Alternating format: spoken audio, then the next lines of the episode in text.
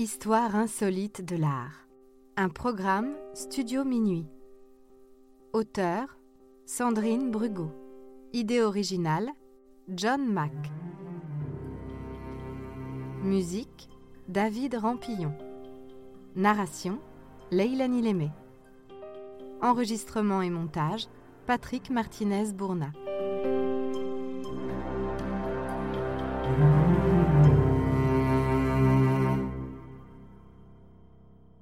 Le vol de la Joconde.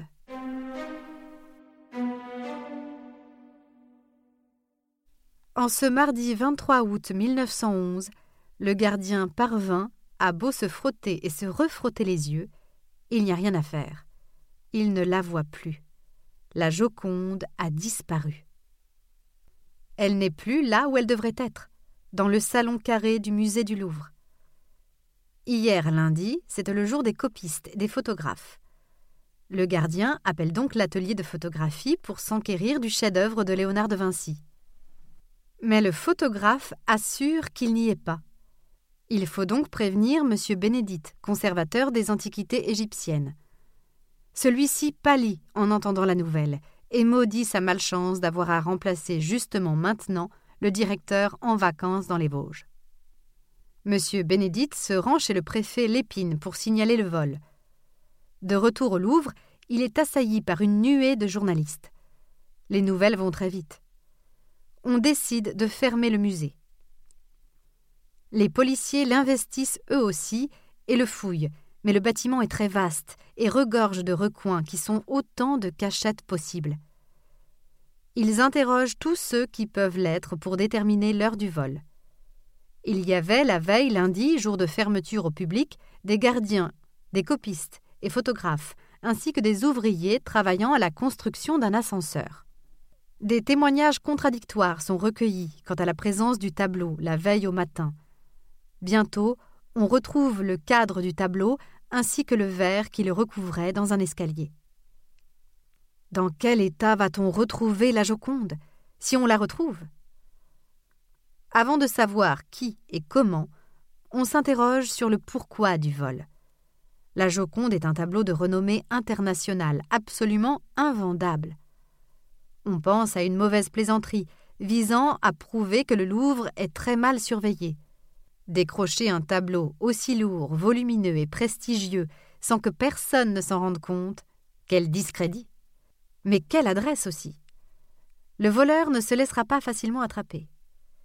Et si c'était le coup d'un maniaque, d'un obsédé de Mona Lisa qui la veut pour lui tout seul? Dans ce cas, on ne la reverra pas avant longtemps. Et si c'était encore les Boches? Ces gens-là sont capables de tout. La Joconde est sur toutes les bouches, et les suppositions vont bon train. L'administration est la risée de tous, les journaux ne se gênant pas pour rappeler les nombreux vols ayant eu lieu au Louvre. La police piétine, tout le monde s'énerve. Il faut un coupable, et vite. Parmi les courriers fantasques que reçoit la police, il en est un qui retient son attention. Un homme prétend détenir la Joconde et réclame une rançon de 150 000 francs. Avec sa lettre envoyée à Paris Journal, il joint une statue ibérique qui a disparu du musée depuis 1911 il disparaît avant l'intervention de la police. Quand les journaux se font l'écho de cette restitution, un poète polonais installé en France commence à s'inquiéter. Quelques années plus tôt, il a acheté deux statuettes, tout à fait semblables à celle qui vient d'être restituée. Ces statues, il ne les a plus, puisqu'il les a revendues à son ami peintre, mais tout de même ça ressemble à du recel. Alors, Guillaume de Kostrowitzki l'écrivain polonais qui se fait appeler Apollinaire, décide, avec son ami peintre et étranger lui aussi, puisqu'espagnol, de rapporter les deux statuettes à Paris Journal. Ils sont arrêtés. Apollinaire est emprisonné pendant six jours et six nuits pour recel à la prison de la Santé, tandis que son ami Pablo Picasso est longuement interrogé. En vain, les deux hommes sont innocents. Les jours, les semaines et les mois passent. On fait l'inventaire des merveilles du musée. Plus de trois cents manquent à l'appel. Quelle honte Le directeur du Louvre a démissionné, et désormais, sous les quatre clous orphelins, les visiteurs endeuillés déposent des fleurs. C'est depuis qu'elle n'est plus là que les Français se rendent compte de leur attachement à leur Mona Lisa. En décembre, le portrait de Baldassare Castiglione et de Raphaël est accroché en lieu et place de la belle Florentine. La reverra-t-on jamais? Et puis un jour, un beau jour, un antiquaire florentin, Alfredo Geri, est contacté par un homme qui souhaite lui vendre un tableau, un tableau très précieux. Il s'appelle Vincenzo Perugia. C'est un immigré italien qui vécut un temps à Paris et travailla au Louvre comme vitrier.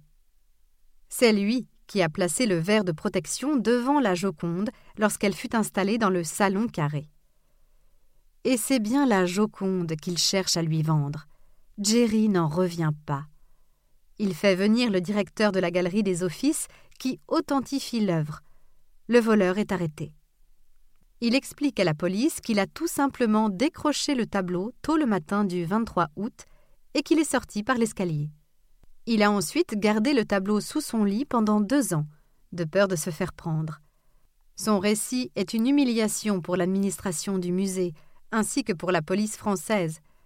Par contre, il touche beaucoup les Italiens. En effet, Vincenzo Perugia explique qu'il a voulu rendre la Joconde à l'Italie. Ce tableau, quoique dûment acquis par le roi de France François Ier, fut peint par un génie italien de la peinture, le grand maître da Vinci, et il n'est que temps qu'il retrouve sa terre natale. En conséquence, le voleur patriote n'est condamné qu'à sept mois de prison. La Joconde retrouvée fait une tournée triomphale à Florence, Rome et Milan, avant de rentrer à Paris le 31 décembre, où elle reprend tranquillement sa place au Louvre.